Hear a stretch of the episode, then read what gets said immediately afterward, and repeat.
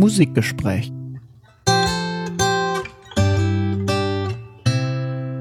Einen wunderschönen guten Tag.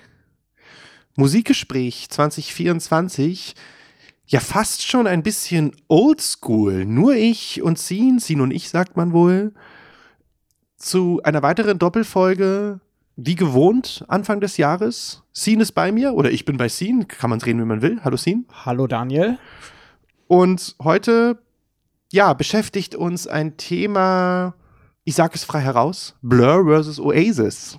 Ein großes Battle. Wir machen wieder eine Versus-Folge. In dem Fall haben wir uns das ausgesucht, da ist ja auch ähm, von der BBC Scene, glaube ich, ja. In der Tat mal Mitte der 90er Jahre dort bei zwei Singles ein Battle of the Bands ausgerufen wurde. Also wir haben hier in der Tat auch wirklich äh, ähm, medial einen Gegenpol. Britney versus Shakira war medial kein Gegenpol, das wurde auch nicht so vermarktet. Led Zeppelin, Black Sabbath und auch ähm, Stones versus Beatles waren auch schon. waren in erster Linie aber auch medialen Gegenpol. Also Genau. auch da hat man sich ja eigentlich intern verstanden. Genau, Da bin ich intern mir- ja, ja. Die, und die Fanlager aber teilweise nicht, Teilweise, teilweise, genau. Ja. Bei äh, Oasis bin ich mir nicht sicher, ob sie sich überhaupt mit irgendwen verstehen, verstanden haben, um das mal vorwegzuschieben. In gewohnter Weise versuchen wir dieses mediale und auch äh, popmusikalische Thema sehr musikwissenschaftlich und auch sehr primärquellenanalytisch an der Musik ein bisschen festzumachen.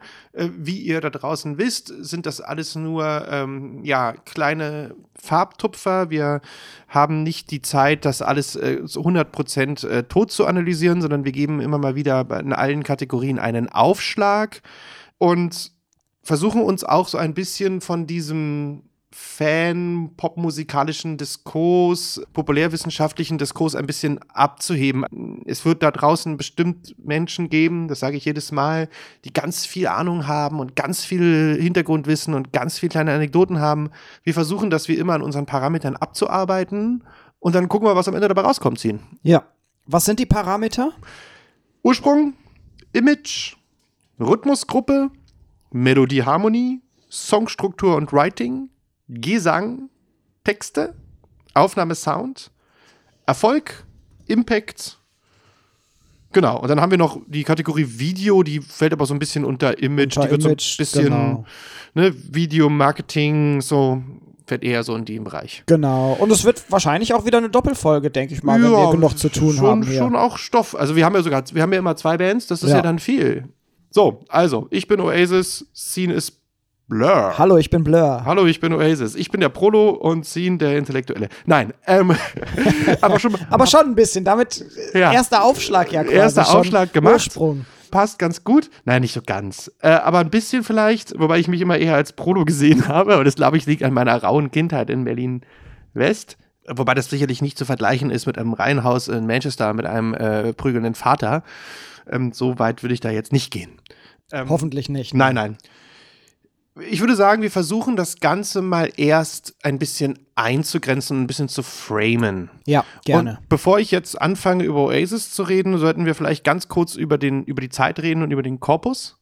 genau. Ähm, also wir reden hier von roundabout 20 Jahre, die wir beleuchten. Genau, und da möchte ich direkt auch schon einsteigen. Wir haben uns im Vorwege auch darauf geeinigt, dass wir uns die Jahre anschauen, in denen beide Bands auch parallel existierten. Das heißt, darauf liegt der Fokus. Blur existiert ja immer noch. Vergangenes Jahr gab es ein Album, ein neues Album auch. Das reißen wir vielleicht mal an, aber da legen wir nicht den Fokus drauf. Genau. Und Blur gab es, glaube ich, auch länger. Ich glaube, die haben sich schon in den 80ern gegründet, soweit ich weiß. Ja, Ende 80er, 88, 89. Genau. Ja, also ein paar Jahre länger. Ja. Aber wir reden grob genommen eigentlich von 20 Jahren, also so von 1990 bis 2000. Genau, Äh, das, ja. bis, bis 2009 Bis 2010, ist dann, Entschuldigung. Ja, Bis, mein bis Fehler. 2009 ist dann äh, Genau.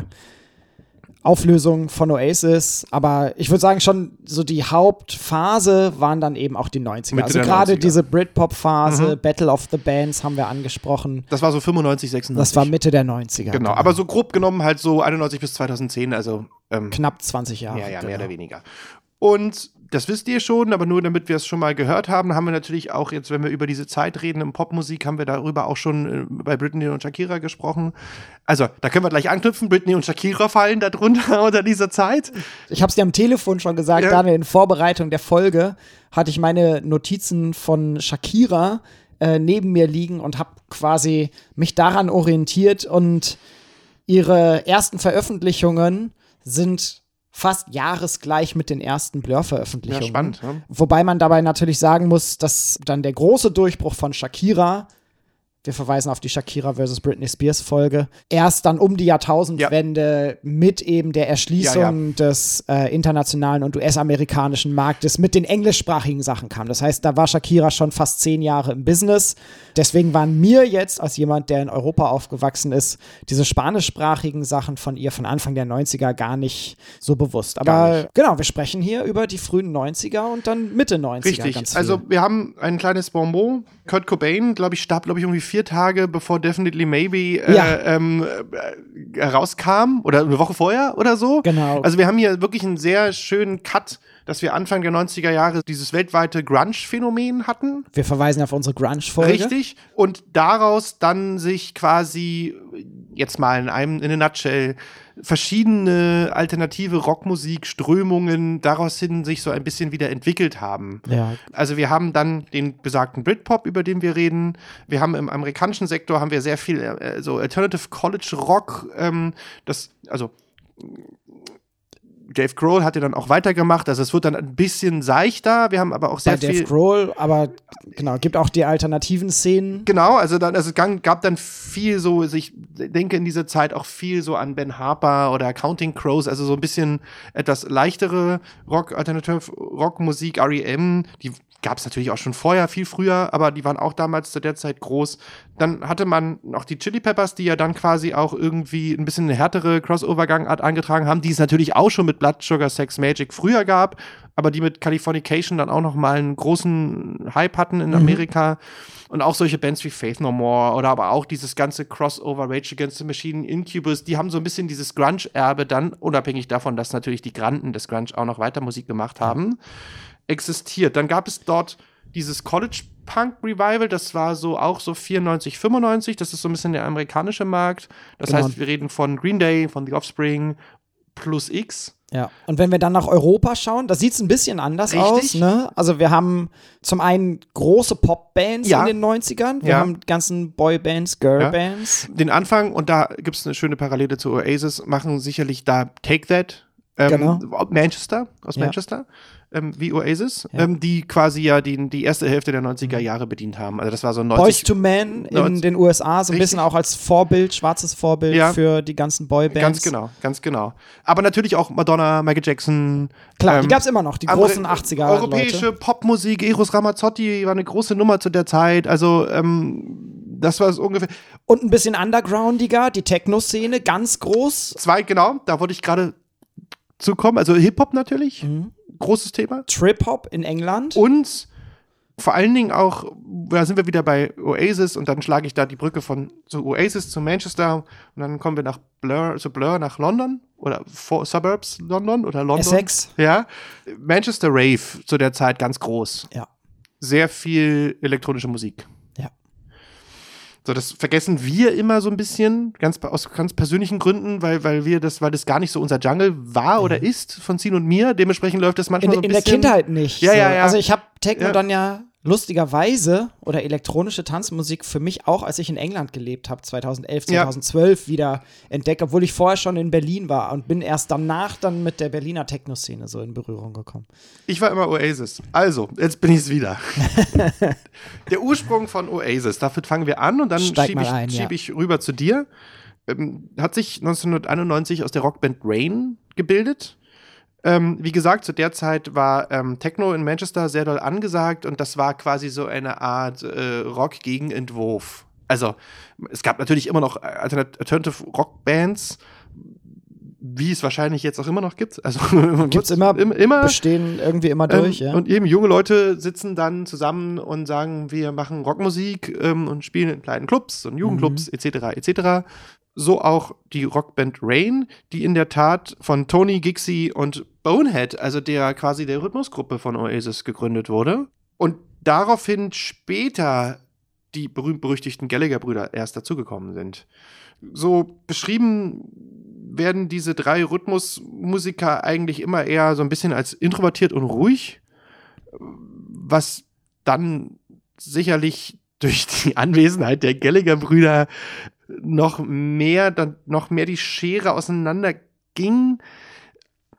Über die Gallaghers sage ich gleich was. Was wir hier haben, sowohl bei den Gallaghers, bei Liam und Noel, als auch bei den anderen dreien, die stammen im Endeffekt alle aus einem Arbeitermilieu und ähm, waren auch ungelernte Arbeiter. Also ich habe bei niemandem gefunden, ob ich also bei den Gallaghers hat keiner einen Beruf erlernt. Ja, genau. Ja. Tendenziell sogar äh, Schule nicht fertig gemacht, auf dem Bau gearbeitet. Richtig und so. so ja. Und dann, wie gesagt, ähm, sagt es die Geschichte, dass sie halt einen Sänger gesucht haben. Das ist, das ist ja, ne, das ist im Endeffekt ganz lustig, dass die Sänger immer gesucht werden. Das hatten wir bei Black Sabbath auch. Die sind rar. Ich glaube, das hat ja. auch gerade bei so den Working Class Bands damit zu tun, dass quasi eine schöne Gesangsstimme nicht unbedingt immer kompatibel mit so einem Image von ich spiele äh, in einer Band und bin Working Class einhergeht. Ja. Ja, und dann, dann sucht man immer jemanden, der halt eben mehr kann als nur schreien und grölen. Genau, also man suchte auf jeden Fall einen Sänger, fand Liam. Liam war schon immer ein sehr extrovertierter Junge, kommt aus einer Arbeiterfamilie in Manchester,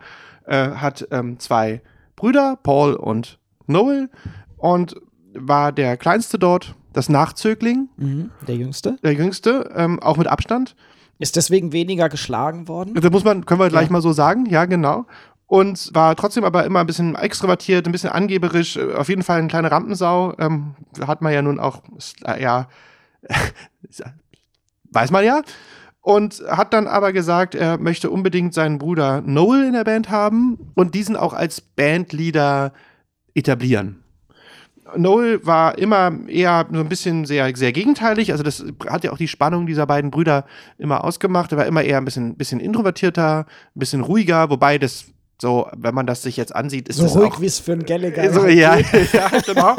das hinkt immer so ein bisschen. Also ich glaube, ganz ruhig war er ja auch nicht. Aber er wird gerne mal so ein bisschen als der Kiffer beschrieben, der halt irgendwie mit seiner Gitarre ja. halt versucht hat, seine die Schläge seines Vaters irgendwie äh, zu kompensieren. So, also das war dann immer, äh, zumindest eher derjenige, Wobei das ja auch so ein schönes Gitarren, Gitarrenmythos ist, so, ne? Der, der Mensch, der halt irgendwie dann mit seiner Gitarre sich aus sein Zimmer verzieht und kifft und, äh, und halt irgendwie Lieder schreibt. So. So, dann die Ruhe und, genau. äh, und die Geborgenheit in der Musik. Richtig, finde. richtig. Aber nur, nur, nur, um das jetzt mal so ein bisschen zu droppen, ihr wisst ja ungefähr, ihr kennt uns lang genug, ihr wisst, was ihr davon zu halten habt. Auch da gibt es unterschiedliche Ansichten. Also es gibt in der Tat ähm, Meinungen oder, oder Berichte, die sagen, Noel hat darauf bestanden, ähm, dort der Chef zu sein und, und es darf keiner außer ihn die Lieder schreiben und er ist derjenige, der alles bestimmt. Andere O-Töne sagen genau das Gegenteil. Also, es sei jetzt mal dahingestellt. Das Resultat war auf jeden Fall, dass Noel de facto Bandleader war und auch die Marschroute vorgegeben Richtig. hat. Richtig, und ja. alle Texte geschrieben hat. Ja. Also bis, und die Lieder. Also bis auf Lieder. Lieder also, also, also Texte, Words, ne? Words in Music bis dann, ähm, glaube ich, ab 99 äh, wurde das dann ein bisschen aufgeweicht. Ja, ja. Zum Ursprung sei noch gesagt, Noel hatte schon hatte Erfahrung als Roadie, ist schon ein bisschen rumgekommen, hatte ein bisschen Banderfahrung.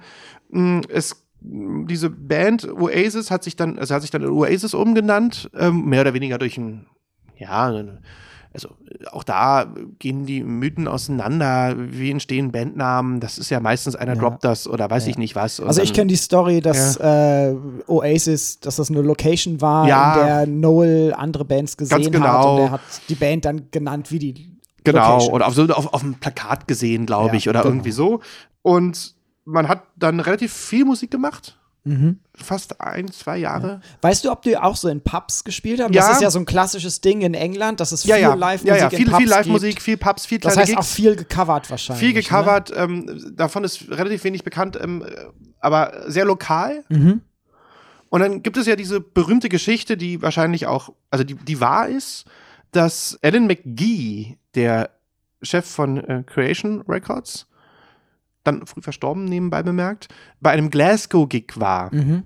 weil über drei Ecken dort eine andere Band gespielt hat, dessen Tochter, äh, also die Tochter von Ellen McGee, ähm, und in dem Zusammenhang ähm, war es dann so, oder die Freundin, glaube ich, von Noel war es, oder wie auch immer. Also da war, also, die, also hier auch Ich- über, ich über drei nicht, Ecken ja. war El- Ellen McGee dort, das ist jetzt auch irrelevant, und hat gesagt, er hört sich die halt mal an. Mhm. Und hat dann in der Tat ähm, bei diesem Gig in Glasgow die dann auch gesigned. Also letztlich eigentlich eine ganz einfache, normale, sehr simple, zu jener Zeit übliche Story. Ja. Was Ähm, heutzutage nicht mehr funktioniert, Nein. weil heutzutage gibt es nicht mehr die A&R-Leute, die zu Konzerten Richtig gehen, Talente so. suchen. Das läuft anders heute. Richtig, richtig so. Also dann geht man da hin und sagt so, okay, komm hier, du, äh, ach, die sind gut, ich gebe euch mal einen Vertrag. Um das dann jetzt mal zu, zu Blur rüber zu gehen, ähm, weil wir dann relativ schnell in Image und, und auch dann zum Marketing kommen, ähm, sei noch kurz erwähnt, kurz der Korpus, wovon wir reden. Also wir reden von ähm, davon, dass dieses Album sich sehr gut verkauft hat, Definitely Maybe.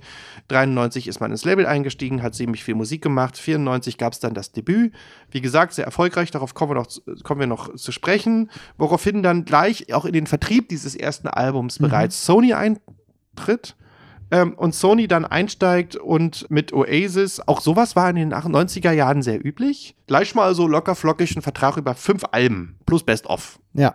gesigned hat. Radiohead hat was ähnliches gemacht. Genau, also es war so, dass zum Beispiel bei Jamiroquai war es auch so, also Sony hat gerne mal so 90er Jahre gesagt, komm, wir machen mal fünf Alben, so, plus Best of, ähm, das ist quasi im Vertrag implementiert.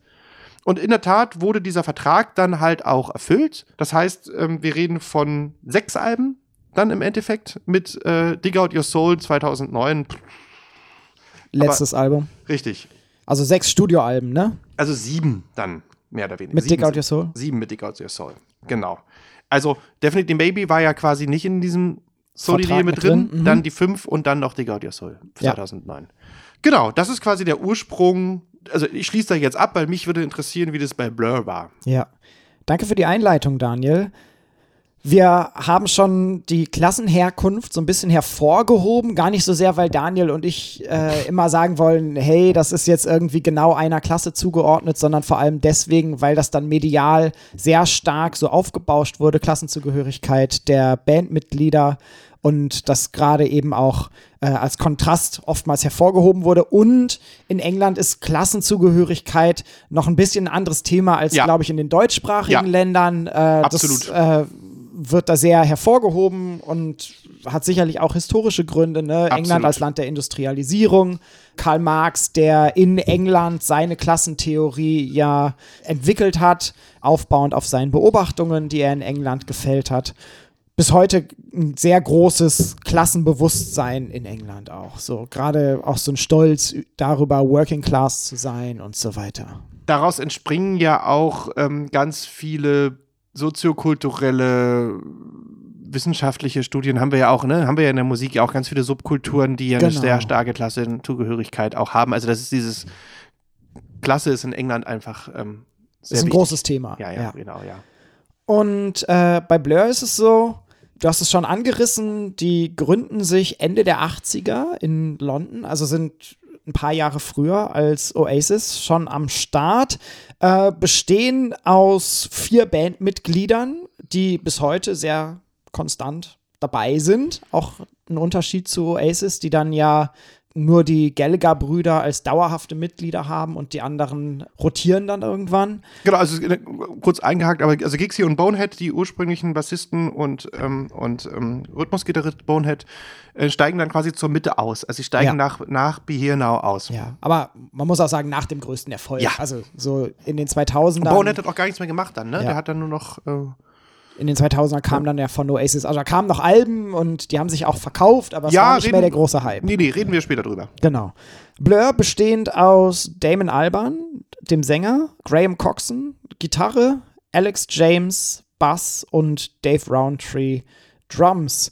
Und bei allen Vieren ist es so, dass, wenn wir über Klasse reden, man sagen könnte, die kommen aus so einem guten mittelständischen Haushalt.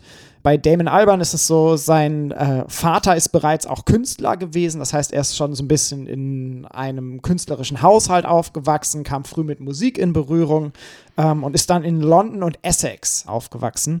Graham Coxon ebenfalls aus einer künstlerischen Familie. Sein Vater ist Musiker schon gewesen und äh, ebenfalls in Essex dann aufgewachsen. Alex James, der Bassist, lernte Klavier vom Vater, also auch eine musische Familie und wuchs dann in Dorset und London auf. Dave Roundtree, An den Drums hatte ein Vater, der Sound Engineer bei der BBC bereits war und wuchs auch in Essex auf. Und es ist dann so, dass äh, gerade in Essex die Bandmitglieder sich auch schon trafen, kannten, gemeinsam in äh, unterschiedlichen Musikprojekten miteinander spielten. Graham Coxon und Dave Roundtree spielten als Teenager zusammen in Bands. Damon Alban und Graham Coxon gingen dann gemeinsam auf eine Schule. Die lernten sich an der Stanway School kennen in Essex. Und nach dem Schulabschluss äh, gingen die Bandmitglieder dann unterschiedliche Wege und äh, fanden sich dann letzten Endes in London alle wieder. Dave Roundtree studierte dort Computer Science. Der hat seinen Abschluss auch fertig gemacht. Dadurch, dass der ein paar Jahre älter war, war der dann schon fertig mit äh, seinem Computer Science Abschluss. Damon Alban schrieb sich an einer Schauspielschule ein und am Goldsmiths College in London studierten dann äh, die anderen beiden Bandmitglieder. Also wir sehen hier auch schon ne, ganz anders als bei Oasis wir haben Leute mit einem Schulabschluss, Leute, die dann ein Studium anfangen. Also schon, schon ein großer Gap, muss man mal ehrlich schon sagen. Also wirklich Gap. ein sehr, Bildung, sehr großer Gap hier. Was die Bildungsbiografien angeht. Ja, ja, und auch was wahrscheinlich die Haushalte und das allgemeine Geborgenheitsgefühl betrifft. Ganz also, genau. Letzten Endes war dann aber das Goldsmiths College wieder der Ort, an dem sich Leute, an dem sich diese Leute wieder trafen und dann gesagt haben, ja, lass uns eine Band zusammen machen zu viert haben sie sich dann nach unterschiedlichen Quellen entweder 88 oder 89 zusammengefunden. Das habe ich jetzt nicht ganz rekonstruieren können, da habe ich unterschiedliche Quellen gefunden. Auf jeden Fall äh, spielen sie ab Sommer 1989 erste Konzerte, treten zunächst auf unter dem Bandnamen Circus, dann später unter dem Bandnamen Seymour, benannt nach äh, einem Buch von äh, Salinger, Catcher in the Rye Autor. Ja und äh, kriegen dann im März 1990 einen Plattenvertrag und benennen sich nach Anraten der Plattenfirma um in Blur. Knapp ein Jahr später äh, erschien das erste Album von Blur, im Vorwege schon beworben mit ersten Singles und das erste Album vom August 1991 war dann auch relativ erfolgreich, aber auf die Alben und die Musik schauen wir gleich noch ein bisschen. Ja, schön, sehr spannend. Also wirklich, da, da hinkt es doch sehr. Ähm, Der wobei, Vergleich, ja. Ja, wobei man gucken muss, wie wir das dann jetzt weitermachen, weil wir zum Thema Hinken. Wollen wir kurz über Image reden, weil das passt irgendwie ganz gut, weil das war, ähm, da werden wir sicherlich nochmal drauf zurückkommen, weil das ist ja auch so ein bisschen Image, Marketing. Image ist ja ein Begriff, der, ja, vielleicht manchmal ein bisschen artifiziell ist, aber ähm, wie auch immer man dazu steht. Also was, was ganz spannend ist, weil du jetzt auch schon gesagt hast, das erste Album wurde mit, äh, mit, äh, mit Singles beworben. Das war ja so die Zeit. Also wir hatten genau. bei Oasis auch ähm, die Situation, dass sie viel Presse vor dem ersten Album hatten.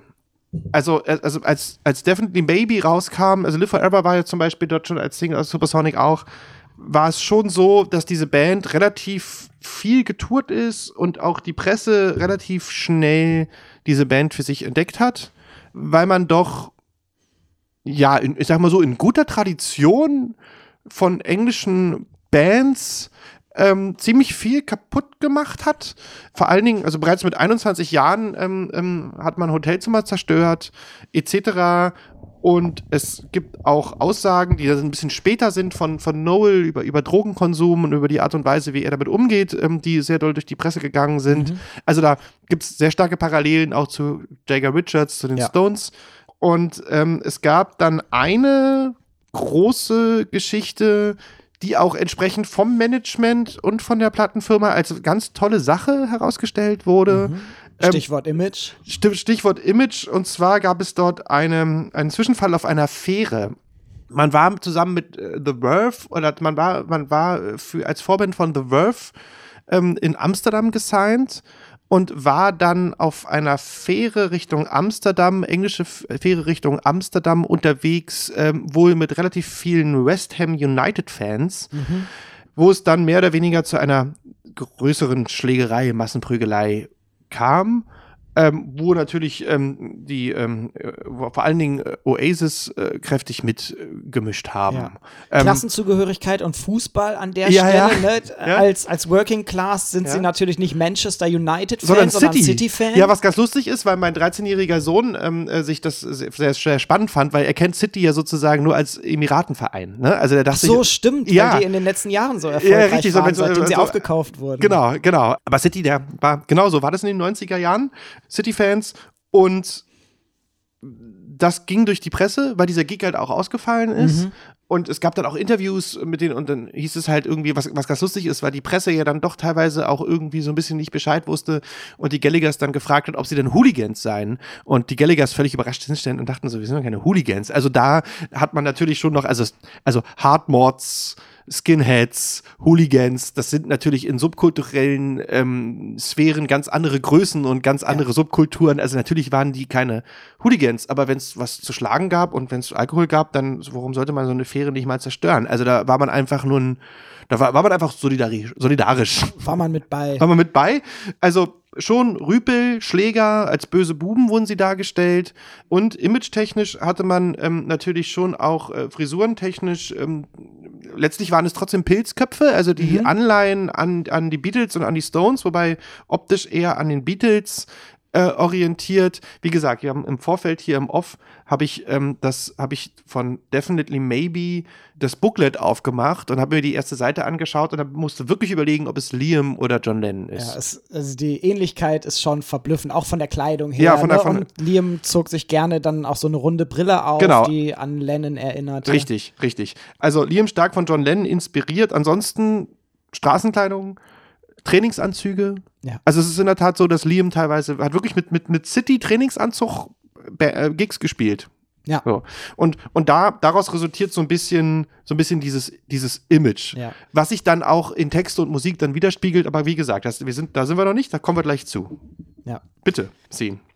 Bei Blur sieht das Ganze ein bisschen anders aus, äh, obwohl die auch die Drogengeschichten, Alkoholexzesse, Heroin etc. alles durchhaben, ist das von der Presse nie so sehr in den Vordergrund gebracht worden. Und äh, jetzt große Prügelgeschichten, Hotelzimmer zerlegen, bin ich jetzt nicht so viel drüber gestoßen.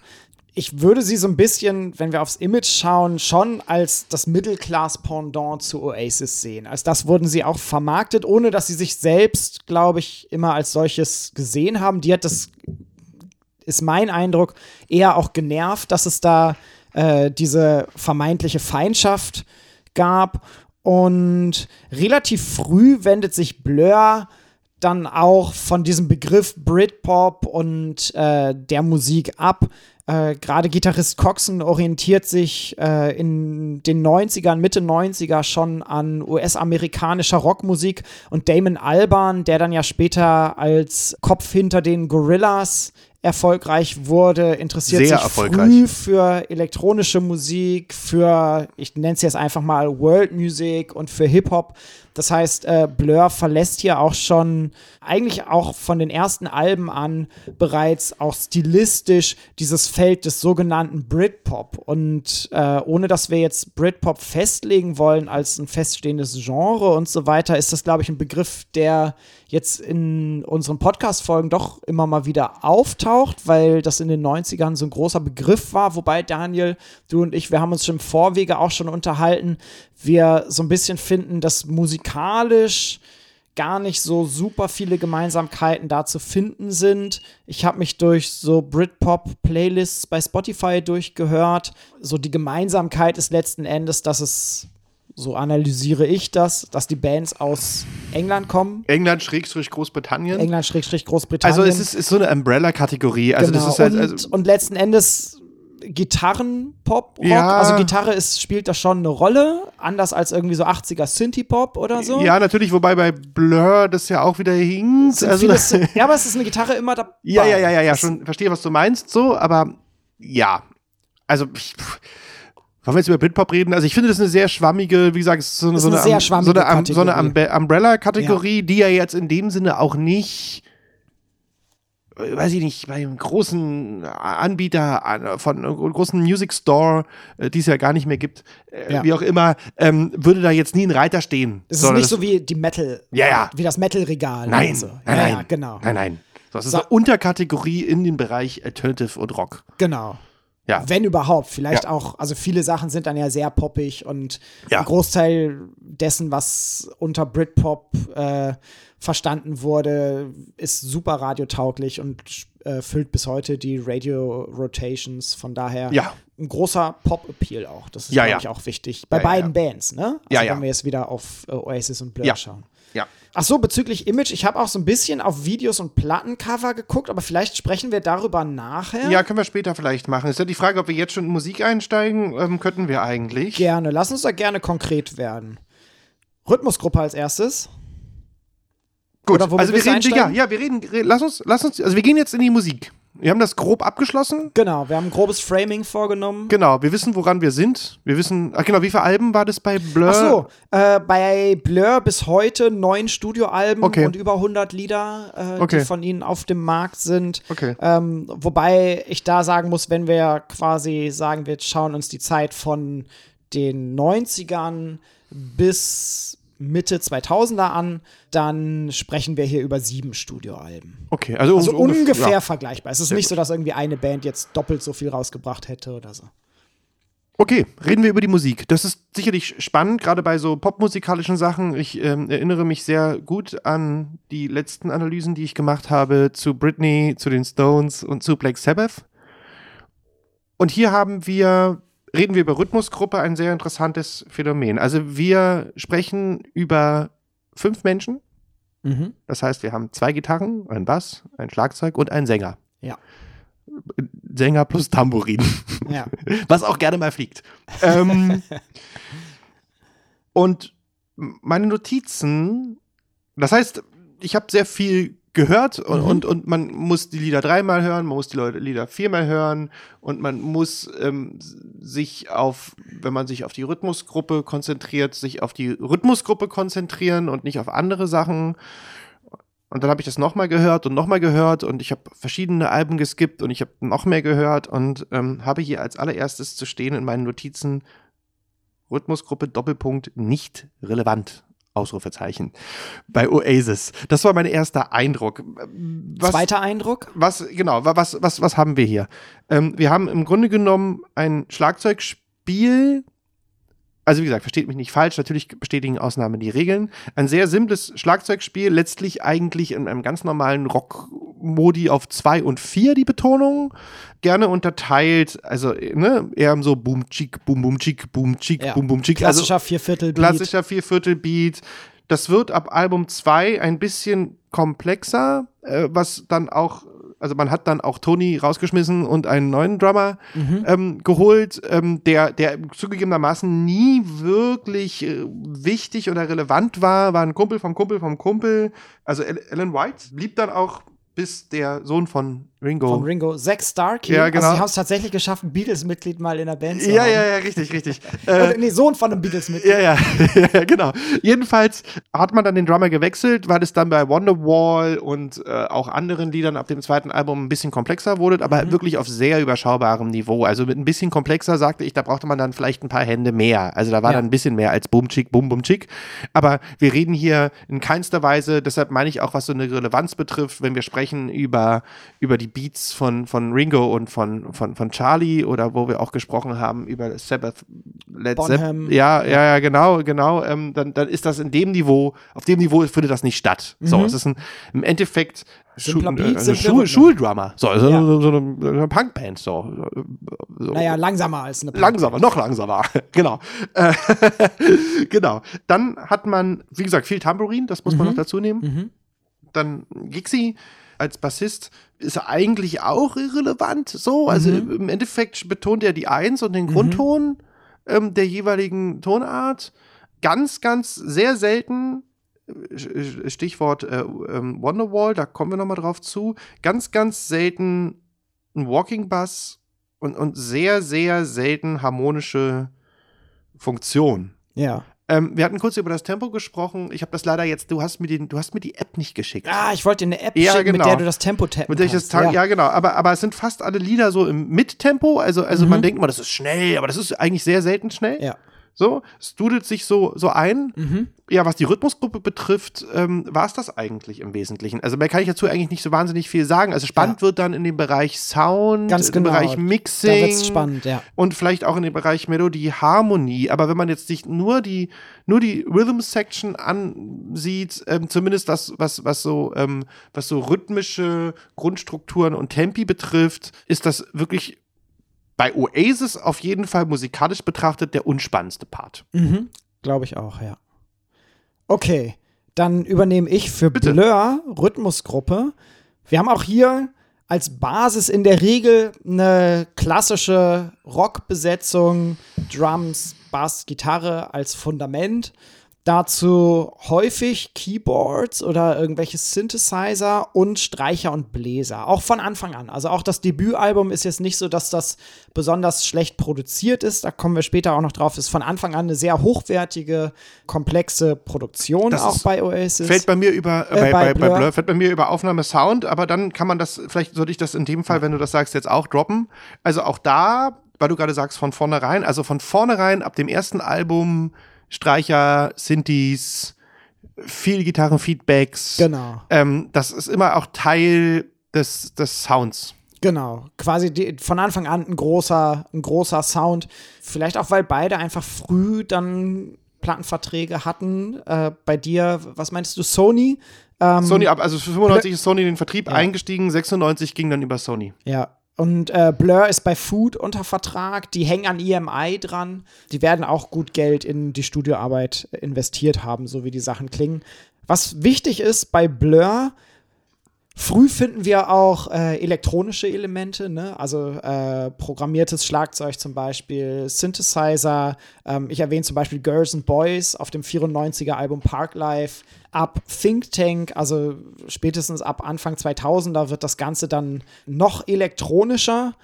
Und mir ist aufgefallen, wobei das jetzt hier auch so ein bisschen reinspielt in äh, Songwriting, dass die Lieder selten um Riffs herum gebaut sind, sondern in der Regel um Akkordfolgen mit einem hohen Wiedererkennungswert oder Motive mit einem hohen Wiedererkennungswert.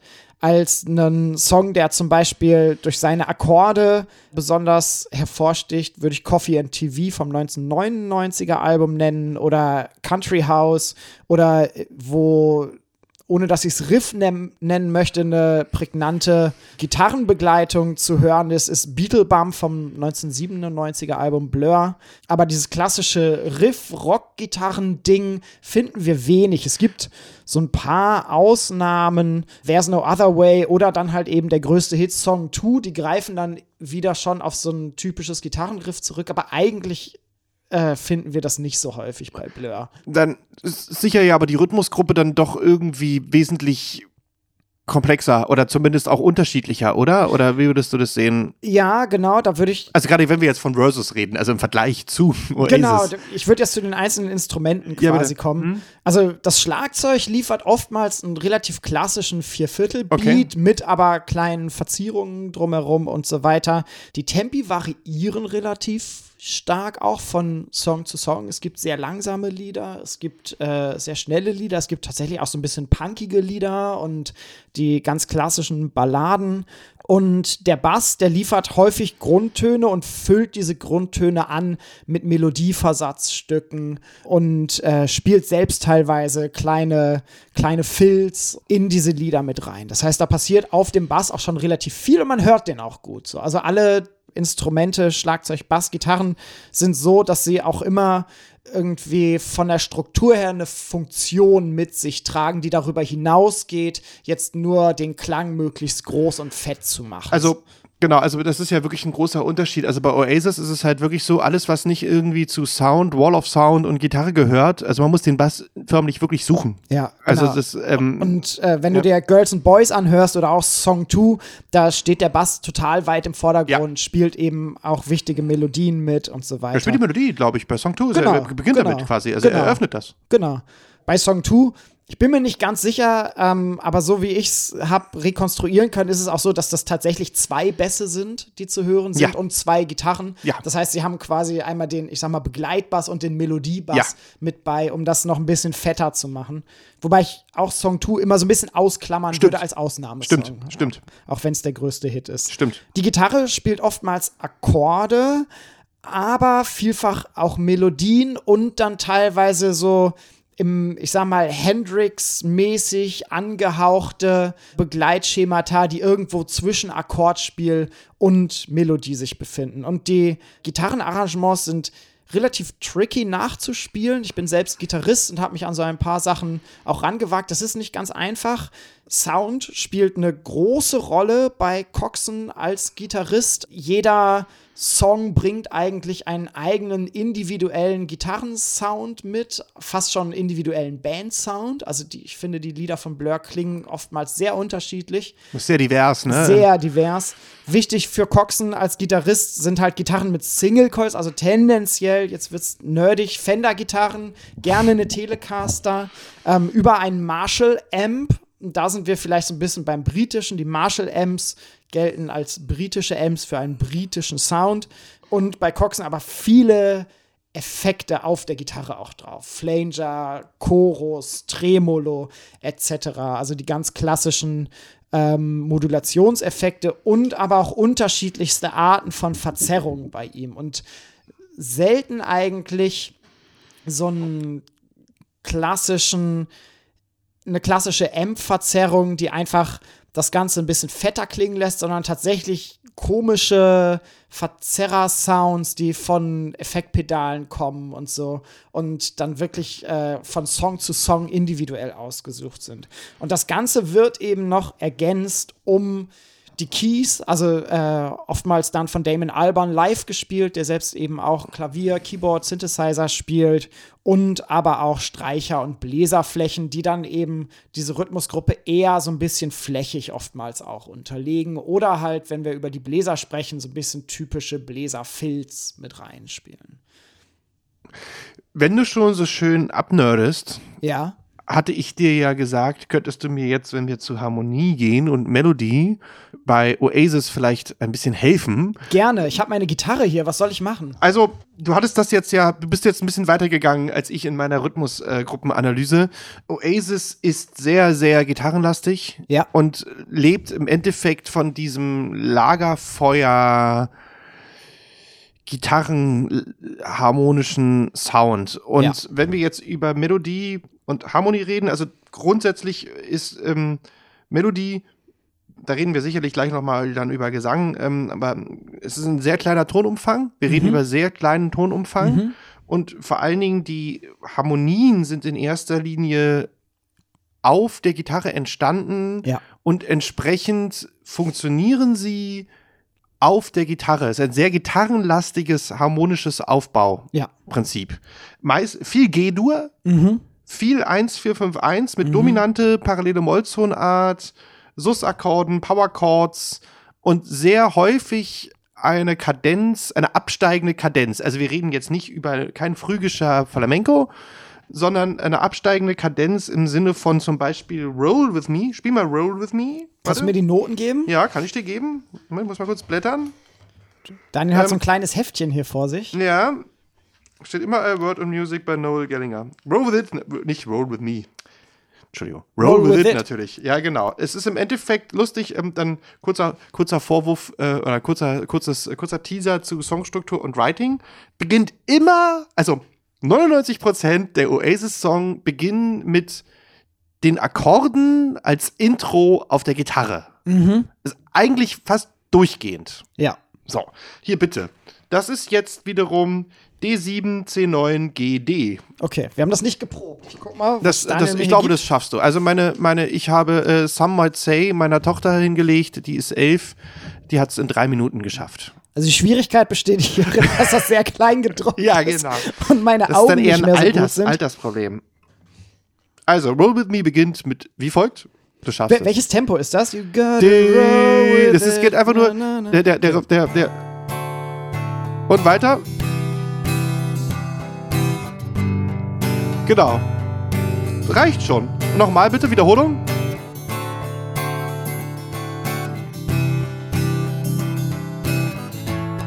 Genau, das ist. Und dann geht's quasi los. Stopp! So, ähm, blätter doch mal bitte bei auf Some Might Say. Okay. Ähm, gleiches Album. Unter, unter S kommt meistens nach R. Nach R. Ich habe übrigens auch so Da, lustige Klebchen ja, ja, reingemacht. Wo es ein bisschen anders ist, aber auch eine ähnliche äh, Akkordfolge. Okay.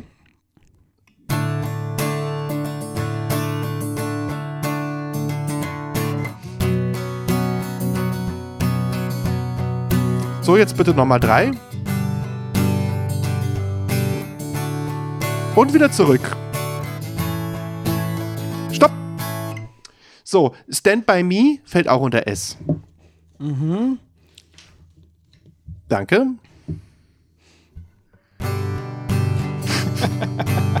Sorry, ich muss schon lachen, wenn ich es spiele. Ah. Äh, Ja?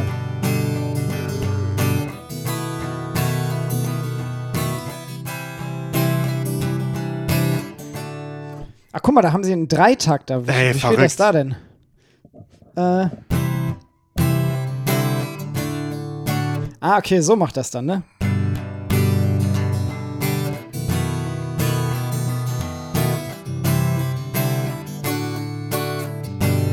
Danke. Als letztes kurzes Beispiel vielleicht nochmal Live Forever, dann haben wir das Ganze durch. Unter L, das weiter vorne, ja, Ja, du hast ich es. Ja.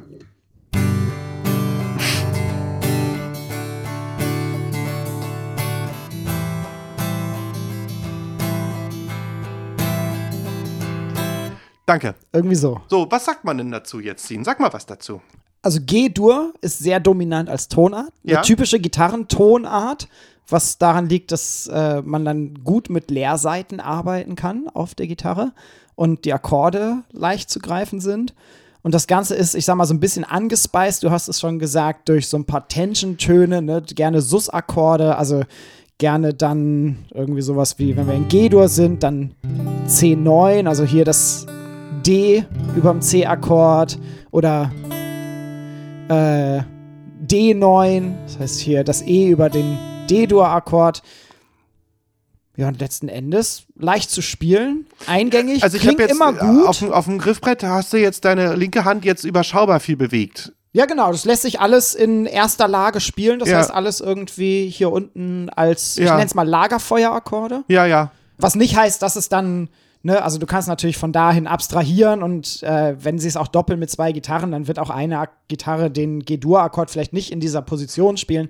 Aber ich kann mir gut vorstellen, dass Liam von dort ausgehend die Songs Null. null, die Songs von dort aus geschrieben, entwickelt hat Ja. und auch live werden diese Akkorde vielfach auch in dieser simplen Art und Weise gespielt. Ja, das, das ist eigentlich, ähm, das ist im Grunde genommen, und da muss man auch ehrlicherweise sagen, es wird hinten raus ab Album 3, 4 fast sogar schon noch, noch unterkomplexer. Noch simpler, okay. Ja, ja, genau. Also, also auf Ja. einer, also es wird, es ist immer, ich sage mal, wenn, wenn man das Ganze, wenn man, wenn man Harmonien, also, also für mich als Musikwissenschaftler, ich betrachte das gerne immer so ein bisschen bildlich und ich finde halt so musikalische Parameter versuche ich immer eher, sehe ich immer eher in einer vertikalen Form. Und ich, ich was ich gerne nenne in dem Zusammenhang ist die horizontale. Und die mit der horizontale meine ich Instrumentarium, Klang, Sound.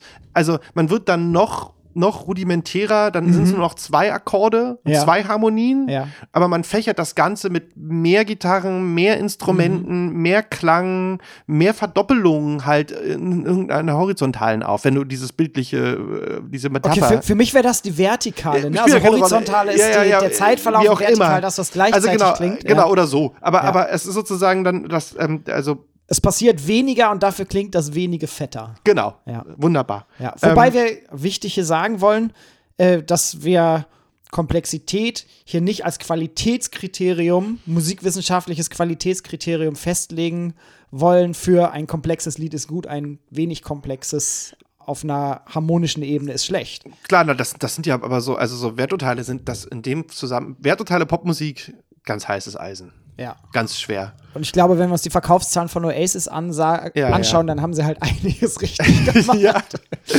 Okay. Ja, wie sieht's aus bei Melodie, Harmonie bei Blur? Also ich steige ein mit der Harmonie, so wie du. Ich spiele jetzt aber nicht äh, fünf Blur-Songs an, sondern Das ging versuche jetzt es. ja relativ simpel bei Oasis, Ja. das kurz. Ich versuche es jetzt äh, ein bisschen kürzer auch zu fassen.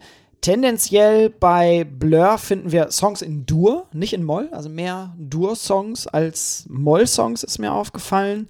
Und wir finden neben den Grundfunktionen in diesen Dur-Tonleitern oftmals äh, Akkorde, die über äh, die ganz klassischen Akkorde der Tonleiter hinausgehen. Ich habe das versucht so ein bisschen zu klassifizieren. Wir finden zum einen chromatische Akkordverschiebungen, beispielsweise beim Refrain von Parklife, ne, an sich relativ einfaches Lied, in E-Dur. Und wir finden da die Akkordfolge E-Dur und dann über ein A-Is-Dur oder B-Dur zu H-Dur hin. Das heißt, wir haben hier diese Rückung, chromatische Rückung, äh, über B zu H. Solche chromatischen Rückungen finden schon wir viel. Mehr bewegt auf der, mit der linken Hand Habe ich mich mehr bewegt mit der linken Hand als bei, bei vier äh, Oasis-Liedern. als bei vier Oasis-Liedern, das stimmt. ja, Und ähnliche chromatische Rückungen finden wir viel. Und was wir aber auch sehr, sehr häufig finden, und das liegt daran, dass äh, gerade Graham Coxon versucht hat, so ein bisschen Pop- und Rock-Klischees entgegenzutreten und das ist dann eine intellektuelle Herangehensweise, ähm, versucht hat eben zu schauen, was gibt es denn für Lieder oder für Akkordfolgen, die jetzt nicht einfach den, ich sag's mal, Standardakkorden entsprechen. Und äh, tolles Beispiel für ein Lied, wo die Funktionsanalyse gar nicht so einfach ist, äh, ist beispielsweise Coffee and TV. Die Akkorde sind H-Dur, A-Moll, E-Dur, G-Dur, F-Dur und dann entweder A-Is-Dur oder B-Dur und Cis-Dur, Schrägstrich, Des-Dur. Wenn ich es spiele, hört mal drauf, das klingt dann so.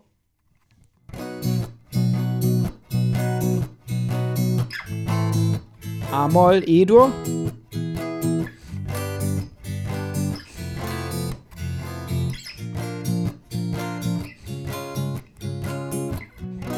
Und wieder zurück zu H-Dur. Was Blur viel macht, und das ist etwas, was sie meiner Meinung nach zum einen so von Ska-Musik mit übernommen haben, ist tatsächlich oftmals ein Moll-Akkord zu substituieren durch einen Dur-Akkord.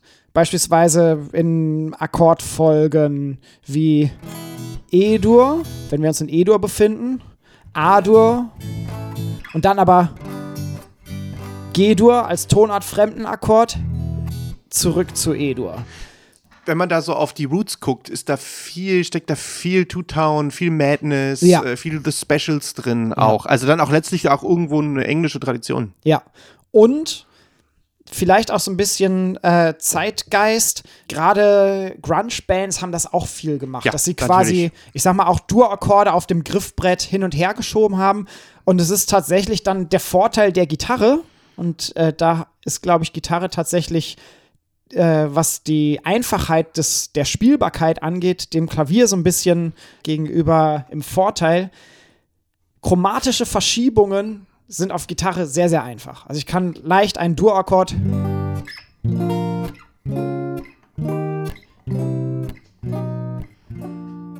verschieben. Auf Klavier kommen die schwarzen Tasten immer so ein bisschen dazwischen. Auf Gitarre geht das einfacher. So etwas finden wir bei Blur deutlich häufiger. Ansonsten aber auch eigentlich immer ein tonales Zentrum. Ich würde sagen, es sind dann eher diese kleinen Spielereien, die kleinen Abweichungen, die dann auch relativ bewusst eingesetzt werden, um äh, eine simple Tonalität so ein bisschen aufzubrechen. Wenn wir über Gesang sprechen oder über Melodie, dann haben wir es so, dass die Musik relativ rhythmisch betont ist. Die Gitarre spielt ein paar Melodien und die Melodie liegt insgesamt beim Gesang. und ist aber gerade in den frühen Alben von Damon Albarn in den Strophen relativ rhythmisch gehalten, keine großen Melodiebögen, sondern die äh, Melodiebögen spart er sich dann auf für die Refrains. Und da haben wir dann relativ klassische, gut mitsingbare Melodien und äh, am extremsten ist es vielleicht dann bei so einem Song wie Park Life, wo es äh, so ist, dass die Strophen äh, gesprochen sind, allerdings auch nicht von den Bandmitgliedern, sondern äh, von einem Schauspielerkollegen, der dann in schönem Cockney-Dialekt diese Strophen spricht. Das heißt, eher rhythmisch gehaltene Gesangsmelodien äh, in den Strophen in einer mittleren Lage für eine Männergesangsstimme und dann größere melodiöse Bögen in den, in den Chori in etwas höherer Lage tendenziell. Gut, wie gesagt, das ist im Nachhinein betrachtet fast ähm, Blur Oasis ähm, bei allen Versus-Folgen, die wir gemacht haben, sehe ich hier fast die größten Unterschiede, äh, bis auf ihre Herkunft sind, fast. sind große Unterschiede, ja. Ja, ja. Und was ich auch noch sagen möchte, wir haben ja gerade festgestellt, bei Oasis viel um G-Dur Mhm. herum, also so typische Gitarren. Tonarten auch. Und bei Blur finden wir hier auch andere Tonarten, was glaube ich daran liegt, dass zum einen Coxon selbst auch versucht hat, äh, so ein bisschen wegzukommen von zu starken Gitarrenklischees, aber Damon Albarn als Songwriter eben auch sehr aktiv war und er selbst spielt Klavier. Das heißt, hier kommen auch so ein bisschen B-Tonarten, die auf dem Klavier oft ganz gut funktionieren, mal mit rein, die auf Gitarre nicht ganz so populär sind. Und was aber auch wichtig ist, wenn wir beim Aspekt des Songwritings sind, die Band, so sagen sie es vielfach und äh, so sind die Songcredits auch aufgeteilt, entwickelt diese Songs gemeinsam. Alle Lieder von Blur, soweit ich das überblicke, ich habe eigentlich durch alle Alben gehört und mir angeschaut, was die Songcredits sind, sind immer written by und dann stehen die Namen der Bandmitglieder da. Was meiner Meinung nach relativ viel darüber sagt, wie auch das Bandgefüge funktioniert, nämlich ziemlich basisdemokratisch. Das bedeutet auch, dass alle Bandmitglieder die gleichen Tantiemen kriegen. Anders als bei Oasis, wo Noel wahrscheinlich mit Abstand der reichste ist, weil er die Tantiemen kriegt. Bei Blur ist es geviertelt. Was da rausfällt, sind die Songtexte, wobei wir über Texte nachher noch reden. Die stammen in der Regel von Damon Albarn, dem Sänger.